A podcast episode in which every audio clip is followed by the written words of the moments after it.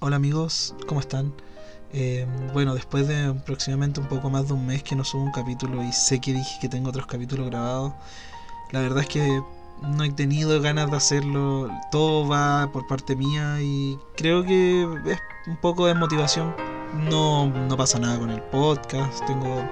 Todo sigue igual, solo soy yo, así que sé que no tenía planeado grabar esto, eh, pero siento de que siendo hoy el día de la salud mental, quiero hacer mi granito de arena porque como muchos saben, mi podcast es literal amor al arte. Lo hago porque cuando se me da la gana, cuando tengo ganas de hablar algo y, esta última semana eh, he estado pensando hartas cosas en relación al podcast, qué quiero hacer, si quiero monetizar, si quiero... Y, quiero que siga así, quiero que siga como estoy, no quiero esclavizarme porque también tengo una vida, tengo cosas que hacer. Y, claro, eh, me gustaría este capítulo haberlo grabado con cierta persona que quizás ni siquiera escucha el capítulo, pero una persona que entiende mi pasión por Evangelion. Pero bueno, aquí vamos. Y bueno, en este capítulo el título es No tú no estás solo. Y quiero hablar un poquito de, de la salud mental, ya que estamos hoy día en el Día Mundial de la Salud Mental. No sé si ya lo mencioné. 10 de octubre. Sí, hoy día 10 de octubre, el Día Mundial de la Salud sea, Día Mundial de la Salud Mental, perdón, y quiero hablar sobre un poco cómo Evangelion toca esos tópicos, porque cierto, siento que nosotros vivimos, o sea, vivimos, vemos muchísimas series, muchísimas cosas, pero Evangelion llegó en un punto que nadie hablaba de esto y quizá se me pueda escapar alguna que otra serie que, que no vi en su tiempo de anime de ese, de ese momento, pero Evangelion tiene un, ha tenido un impacto en mi vida que es muy grande. Asumo que muchas de las personas que han visto Evangelion entienden lo que estoy hablando. Y creo de que es importante de que, por ejemplo, si eres una persona común y corriente como yo, o eres una persona influencer, dar estos mensajes porque más allá de, todo lo de Evangelion, que, que esto es como la fachada, quiero hablar hoy día de la salud mental y creo de que quizás yo no soy un especialista, no seré un doctor, no seré, yo no soy nadie, yo soy una persona común y corriente. Pero sí puedo hablarles para, para que entiendan lo que les voy a tratar de explicar, es asociándolo a Evangelion. Porque yo creo que, al igual que muchas otras personas, cuando vieron Evangelion, o sea, en el tiempo del colegio, en el tiempo de la media, quizás universidad, o lo estás viendo recién, eh, todos tuvimos como ciertos pensamientos o ideas de algunos personajes. Por ejemplo, yo no recuerdo a qué edad exactamente lo vi, pero me acuerdo estar en el colegio y recuerdo que cuando vi Evangelion eh, no me gustaba Shinji. Porque claro, igual veía otras series, veía, no sé, típico Naruto, veía un poco Dragon Ball aunque no me gustaba, pero como que el punto de contraste era que el protagonista, en este caso Shinji, que para el que no sabe que Evangelion, bueno, ultra mega resumen, eh, hay mechas, estamos literal en el fin del mundo y unos niños, por decirlo así, eh, están encargados de salvar al mundo en unos mechas. Y Shinji es uno de los tres pilotos que tiene que estar ahí. Y Shinji, a diferencia del resto de pilotos, no quiere pilotear. Shinji es un personaje que que suele evitar tener contacto con la gente, suele ser una persona que, que quiere aislarse y suele ser una persona que aplica esta regla de este cuento del oso, no, perdón, el, el dilema del erizo, perdón, me confundí, perdón. Y bueno, Shinji era un personaje diferente a lo que estábamos acostumbrados en el anime para esa época, porque si analizamos los animes más populares de la época, como, no sé, Novita de Doraemon, eh, de Goku de Dragon Ball, Naruto, Hunter x Hunter, hablamos de todos esos personajes de todas las series populares de aquel entonces, ningún personaje caía en esto de ser un, un niño que en vez de, por ejemplo, decir, oh, qué genial, eh, voy a salvar al mundo con un mecha, no, Shinji estaba en su mundo sufriendo pasándola mal, un personaje que era extremadamente roto, que no tuvo a su padre, su madre murió, entonces es un personaje que está roto, que es joven y claro, nosotros si uno lo pone a pensar de manera lógica, los otros personajes de las otras series, sin desmerecerlo, es como, ¿cómo, ¿cómo vas a salvar al mundo y lo aceptan nomás? En cambio, Shinji como que tiene ese toque más realista de que tiene miedo, no, quiere hacerlo, no quiere pilotear el EVA, no quiere eh, hacer cosas, tiene miedo de, salir herido más de lo que ya ha sufrido. Entonces, mi historia al menos con Shinji es que no me gustaba Shinji, no me gustaba para nada Shinji. Pero me pasó algo cuando fui creciendo. Empecé a ver cosas de Shinji en mí que no me daba cuenta y cuando vi de nuevo Evangelion, cuando ya crecí un par de años más, por ejemplo, no sé, la vi, pongámosle a los 14 años, 13 años, pongámosle entre, en rango entre los 13 y 15 años, por decirle una edad, y después la vi, por decirlo a los 20, 22, le vi con otros ojos la serie, de nuevo, porque hay cosas que uno cuando es más chico, por ejemplo, pasa también con películas de Disney que uno cree que son para niños, pero en realidad no son tan para niños, porque hay mensajes entre medios que la película te intenta transmitir. Entonces, me pasó con Evangelion de que veía tanto de Shinji en mí cuando yo era más, más joven que me daba rabia, frustración, porque claro, veía personajes como Naruto que la pasaban mal, pero nunca se rendían pero de cierto modo es algo más fantasioso, porque Shinji era un personaje que perfectamente te podía identificar, o también te puede identificar con casi todos los personajes del elenco, o si no es todo, porque todos los personajes a su manera están rotos y son rotos por situaciones que que pueden pasarte a ti o cualquiera, personajes que son huérfanos, personajes que, han tenido problemas, han tenido la pérdida, pierde, pérdida no solo de, de parientes o de personas cercanas, sino pérdida de identidad, pérdida de, de, todos, pierden como las ganas de vivir y que prácticamente están haciendo esto porque eso se muere o se acaba el mundo, y lo hacen por obligación, entonces el tema de la pérdida, el tema de, de la salud mental, el tema de, de todo lo que es como tuberías del pasado son un, tema que se repite y es un constante en Evangelion.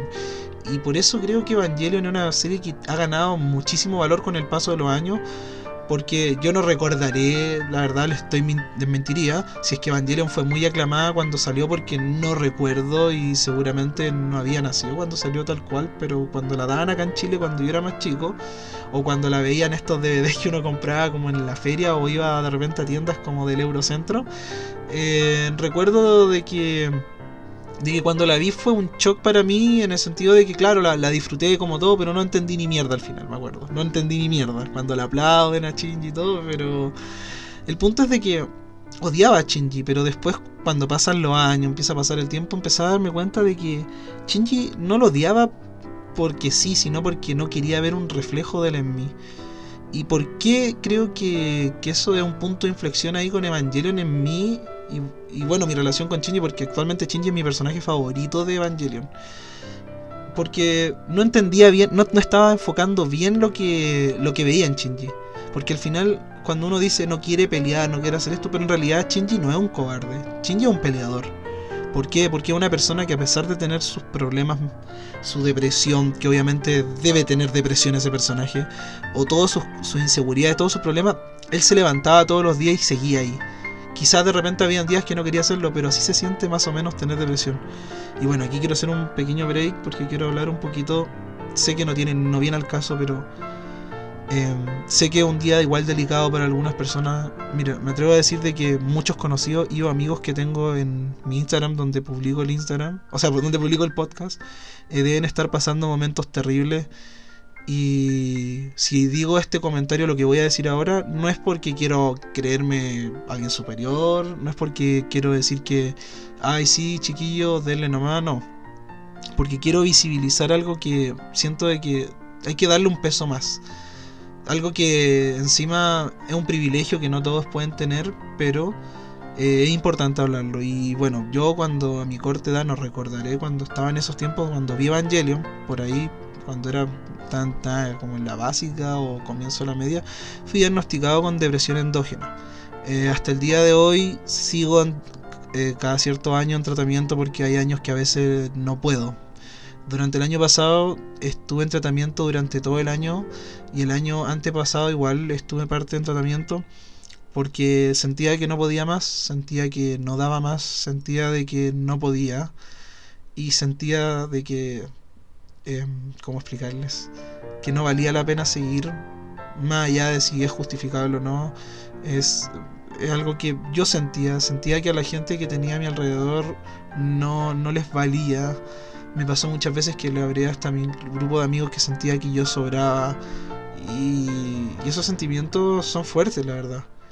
Y me da lo mismo eh, si ustedes sienten que la voz se me rompe porque igual es un tema delicado Em, les comparto esto porque no es que ahora esté viviendo el mejor momento de mi vida, pero salí de mi zona de confort, he intentado salir, he intentado forzarme. La gente que me conoce realmente sabe lo que me, a veces me cuesta cada día hacer cosas siempre como, no sé, arreglarme, levantarme, hacer mis cosas normales, porque la depresión es una enfermedad de mierda, de que te consume. Em, te hace sentir de repente que no eres lo suficiente para la gente que más te quiere, te hace sentir de que eh, no, no, vale la pena nada, te hace sentir como que, que no quieres hacer nada, quieres estar sentado haciendo nada. Y creo de que no se le toma el peso. No creo que nosotros los jóvenes como tal no le tomen el peso, pero en general como sociedad, porque igual toda la sociedad en general hay jóvenes que también dicen, ay, eh, pero da lo mismo, no tenéis razones.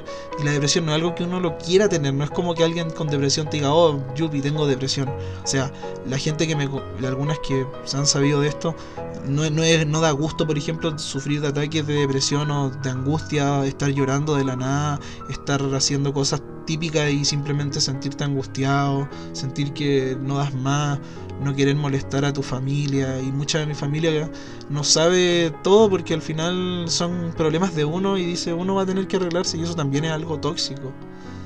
Pero el punto de lo que les estoy contando es que es importante esto. Es importante el tema de conocerse. Es importante el tema de que eh, no todos pueden optar por la salud mental porque es un lujo y recuerdo de que cuando fui cuando era pequeño fue debido a problemas familiares y problemas míos y fue prácticamente porque yo ya no podía más.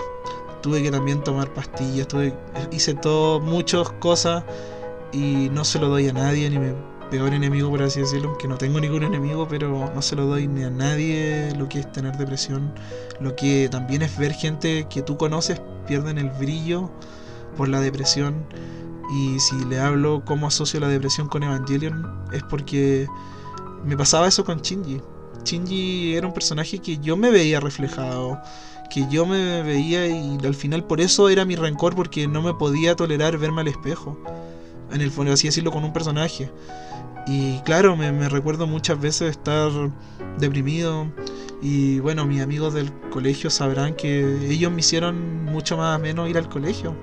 Porque yo a veces llegaba, no tenía ganas, y si no fuera por ello, si no fuera por tanta gente que he tenido durante el camino de mi vida, por así decirlo, yo no estaría acá contándole esto. Y por eso quiero ser como una voz que quizás no seré la voz más grande, no seré la voz que llegaré a un millón de personas, pero sí quiero hablarles desde el corazón de que si de verdad están pasando un mal momento, sean conocidos o no.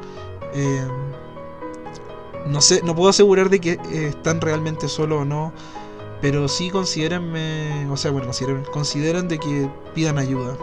Tómenle el peso a lo que tienen. No conoceré la vida de todas las personas que he conversado. No conoceré a cada uno de mis seguidores o seguidoras de Instagram, pero son personas valiosas. Son personas que, que de verdad, alguien va a estar triste si no estás. De verdad, quizás no todo es tan negro como lo ven, no todo es tan blanco, quizás las cosas son un poco más grises.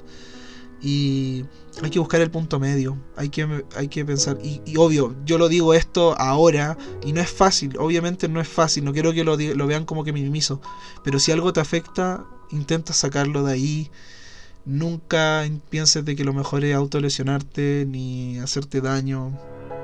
Em, me ha tocado ver, por ejemplo, he tenido relaciones con personas de pareja que han tenido su padecido de algún tipo de depresión y y no es bonito, pero, pero eh, el proceso de, también querer mejorar es algo personal. Uno tiene que también eh, mirar un poco, o sea, parar un poco lo que uno tiene que hacer porque vivimos en un mundo tan rápido y decir, ya, basta. Y empezar a abrirse con la gente que uno quiere, empezar a intentar hacer cosas nuevas. Sé que no es fácil, créanme, yo soy una persona que por lo menos más de 20 años de mi vida viví en mi zona de confort haciendo lo, lo, lo más mínimo posible para salirme. Y ahora recién a mis 24 años, casi 25, estoy empezando a hacer cosas nuevas. Estoy empezando a abrirme a más gente. Y, es difícil, no les voy a negar, es muy difícil pero siempre va a haber alguien que valga la pena conocer, siempre va a haber algún amigo que quizás te quiera escuchar, siempre va a haber alguien que, que, se acuerda de algún chiste que dijiste, o algún comentario o algo. Y, y, yo sé que no sé si todas las personas estarán con gente como tal, pero pidan ayuda, de verdad. Yo no, no conozco la vida de cada uno, pero tómenle el peso a lo que tienen. No están realmente solos quizás. Si no tienes quizás familia, yo creo, yo soy de la idea de que la familia no es solo la de sangre, sino que hay amigos que pueden ser tu familia, conocidos, etcétera. Y no quiero sonar tan deprimente, pero eh, para dejar un poquito esto y seguir con lo de Evangelion, pero de verdad eres una persona muy valiosa y las personas que no voy a andar nombrando a todos, quiero que sepan todas las personas que de verdad le, he mostrado mi cariño, eh, es, que si no fuera por ustedes, ustedes lo saben, o sea, no voy a empezar a nombrar, eh, yo no estaría acá y por eso les digo, chiquillos, los que están pasando por un momento ahora, valoren lo que tienen suena muy cliché, pero es verdad. A veces uno no sabe lo que tiene hasta que lo pierde. Y es, esto es demasiado cliché, pero, es la verdad. Muchas veces que yo pensé que realmente estaba solo, pero había gente que después con el paso del año conversando me dijeron, yo también pude haberte apoyado, yo te quise apoyar, o yo quise acercarme a ti, pero tú no querías. Y a veces uno cuando está mal no logra ver esas pequeñas cosas. Y creo de que no hay que avergonzarse. Yo lo digo acá públicamente porque creo de que puedo llegarle a una persona y si a una persona le logro cambiar el switch o... Perdón un segundo que voy a tomar un poco de agua. Perdón, ahora sí. Eh, a una persona le logro cambiar el switch, le hago como pensar un poquito más, le hago intentar hacer algún cambio. Créanme que para mí grabar este capítulo ya valió completamente la pena. Entonces quiero que sepan eso que es delicado este tema y lo quise hablar hoy día por el Día de la Salud Mental. Y bueno, volviendo un poco más con lo de Shinji, me pasaba eso. Y bueno, me pasó también de que conversando también de la serie con otras personas, se sentí, otras personas que hablé se sentían identificados con Asuka, eh, no sé, con Misato, eh, con Kaworu, etc. Y creo que igual da para conversar mucho, pero creo de que el hecho de que existan estos personajes que se sienten tan reales, a pesar de que están en un mundo ficticio, no, nos, da de para pensar en el sentido de que em, es, necesario que existan este tipo de personajes. Es necesario que existan series como Evangelion. Y es necesario que también existan series como Naruto que tengan un mensaje eh, tan como positivo. Pero creo de que Evangelion acá eh, logra cruzar esto porque el final de, de Evangelion, hablando de la primera película, es depresión pura y dura, pero también refleja la situación que estaba viviendo nuestro, eh, bueno, nuestro el señor Hideaki Anno, que es el creador de Evangelion y el creador de las películas y de la Rebuild.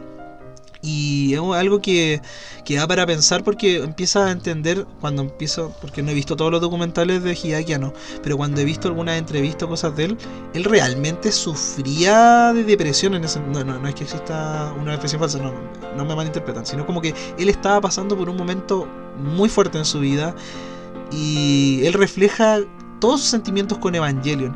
Y eso yo lo valoro porque, miran, yo no me considero creador de contenido, no me considero nada. Soy una persona normal, pero sí creo de que yo lo que intento es algo más o menos lo mismo que Hideaki en el sentido de que intento que mi podcast no se ensucie, sino como que yo lo que hable y con la gente que esté hablen desde su interior. Y valoro muchísimo cuando un autor, músico, eh, lo que sea, intente mostrar como un lado vulnerable porque al final eh, yo muestro este lado a la gente, o bueno, todos ustedes los que quizás escuchen el capítulo, porque me parece importante eh, no, no, tener un personaje, sino simplemente ser yo porque creo que es importante también de que un, autor al hacer eso muestra como su vulnerabilidad y sus falencias como sus cosas buenas. Entonces creo de que Hideaki Anno es una persona valiente al hecho de plasmar todo esto y lograrlo hacerlo bien. Entonces creo de que Hideaki Anno al atreverse a hacer este final de Diano Evangelion tan deprimente, pero tan bueno por así decirlo, o sea, es una película muy buena creo que te deja con ese sabor de, sabor de boca que quizás nada puede mejorar. Y ahí después, con el paso de los años, nace Rebuild que cuenta de nuevo la historia.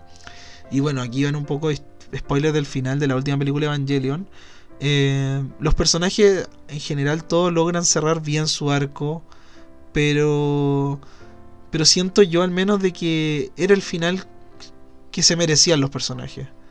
Porque al final si tú haces una obra con personajes rotos, con situaciones que son irreversibles de cierto modo, con personajes que literal tienen muchas trancas, muchas eh, trabas en su vida y al final los personajes terminan en un final deprimente pero realista por así decirlo. Me gusta la idea también que tienen Rebuild de, de darle un final como que se acaba todo definitivamente, no hay más Maeva, no se acaba todo, pero los personajes logran salir adelante. Me gusta más la idea de ese, de ese, de ese, como, de ese final, porque te hace sentir de que realmente se puede. Sonará una estupidez, sonará, pero, pero Shinji, eh, el, el progreso que tiene, o sea, bueno, su desarrollo en la última película siento de que muchas veces te habla a ti como espectador cuando te dice no voy a llorar porque no voy a llorar más porque siento de que si sigo llorando no podré solucionar nada, por ejemplo, me acuerdo de una parte, o cuando le revela su sentimiento a Asuka o cuando habla de que no puede, o sea, no quiere hacer nada, quiere estar solo y Rey le dice en un momento ¿Por qué se preocupan tanto por mí? Le dice Shinji, perdona Rey. Y Rey le dice porque te queremos esa parte la sentí como que como personal porque cuando pasan esos momentos eh, uno es como cuando le habla a alguien con depresión. Yo puedo tener a alguien con depresión y le puedo decir todos los días que mucho lo estimo quiero pero esa persona no necesariamente lo va a aceptar o va a decir sí gracias y listo porque cuando padeces de algo tan delicado como depresión eh, no siempre porque la gente que tú quieres te lo demuestre tú lo sientes como real.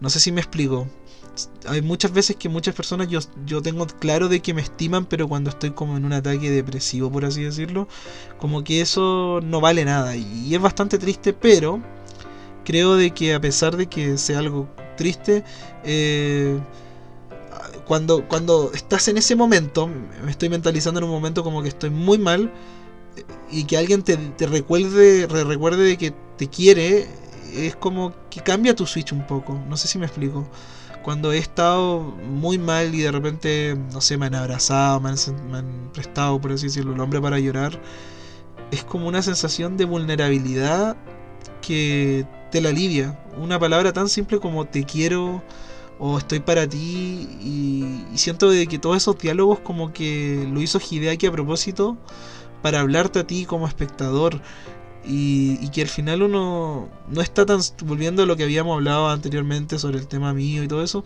de que se conecta con el tema de que uno no está a veces tan solo como cree.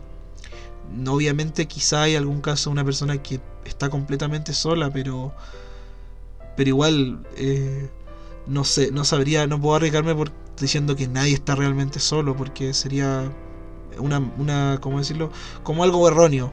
Pero creo de que dentro de la gente que conozco, y si me tienen en, su, en sus redes, es que yo quizás no seré un psicólogo, no seré la mejor persona, pero pueden contar conmigo porque sé lo, lo, complejo, lo complejo y lo complicado que es estar en esa situación. Sé lo complicado de sentir de que tu existencia solo mejor, o sea, tu existencia solo empeora la vida de los demás, sentir de que no encajas y y el hecho de poder haber visto este final de Evangelion, el final real por, para mí, que con este final yo me quedo, es algo que es un mensaje potente.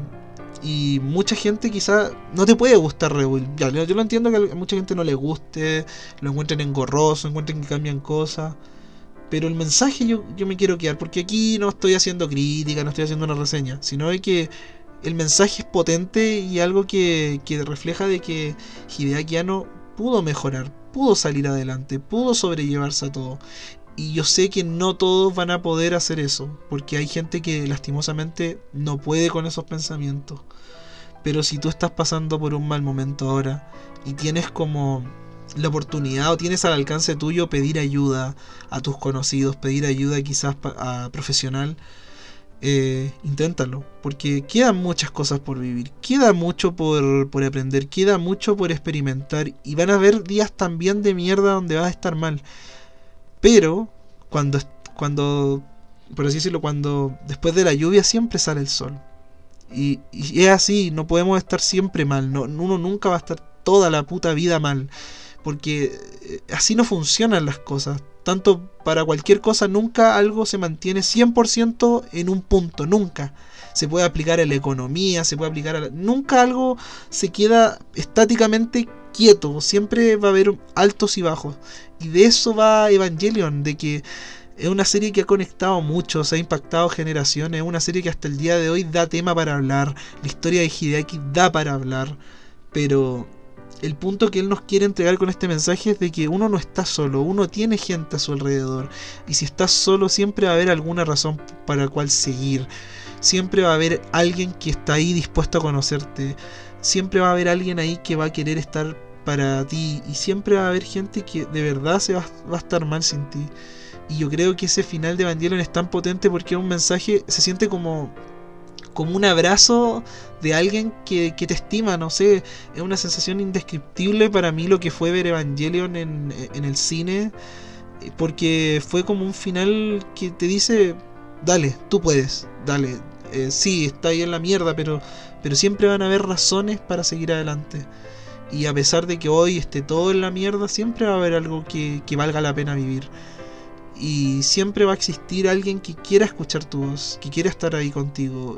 Y, es bonito, es bonito porque estamos tan acostumbrados a que todo, no sé, por ejemplo en la tele, depresión, que, que la noticia robo, que todo está mal.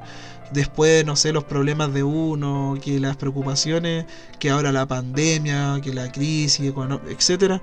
Y de repente uno tiene que simplemente detenerse y pensar, estoy tan solo como creo, estoy realmente, no puedo de verdad salir adelante, porque uno no tiene que sentir vergüenza de pedir ayuda, uno no tiene que sentir vergüenza de tener depresión, uno tiene que salir a pecho y no es, no es fácil, pero créanme que es mucho más fácil eh, que un amigo te pida ayuda porque está pasándola mal que tener que ir a ver a un amigo a un cementerio, eso sí que no es fácil. Los digo yo que perdí a un amigo y y no, no se los doy a nadie lo que es perder un amigo y tener que ir a un cementerio a verlo. Por eso les digo, sean consecuentes con su acto, tengan igual cuidado con lo que dicen cuando alguien lo, lo tratan mal. O sea, no es lo mismo hacer una broma a insultar a alguien por el tema de depresión, así con temas más delicados. Hay que todo... Yo, yo soy de la idea de que las palabras no son dañina, sino el contexto con el que se utilizan. Entonces sean cuidadosos y consecuentes con sus acciones. Y intenten hacer un poquito las cosas mejor. Yo al menos siento que con este capítulo estoy moviendo una piedrecita, algo chiquitito, pero con que a una persona le llegue, ya hice algo y para mí valió completamente la pena. Entonces quiero eso decirles. Para terminar ya, creo que Evangelion es una serie que refleja una generación que que finalmente le toma el peso de sus emociones. Habla sobre nuestra generación de los de nacimos los finales del 90 y del 90 en adelante, de, personas que ahora le toman el peso a estar mal. No las generaciones de nuestros padres o abuelos que antes simplemente ya déjate llorar y sigue adelante. Y creo que eso es importante. Estamos progresando como sociedad, creo. Quizá a un ritmo un poco lento a veces porque hay cosas que uno no las entiende, al igual que yo. O hay emociones que uno no las domina pero uno no, nace sabiendo, entonces tiene que ir piano a piano. Entonces les quiero dar de todo corazón, si llegaste hasta acá, las gracias. Y ojalá que, que aquello que estés pasándola mal, todo, bueno, tú, todo, todo aquello que estés guardando, eh, puedas contárselo a alguien y te sirva de alivio. Y que intentes salir de tu zona de confort. Y muchísimas gracias por estar aquí otro día y bueno, por escuchar este capítulo. Muchísimas gracias a todos y me despido. Adiós.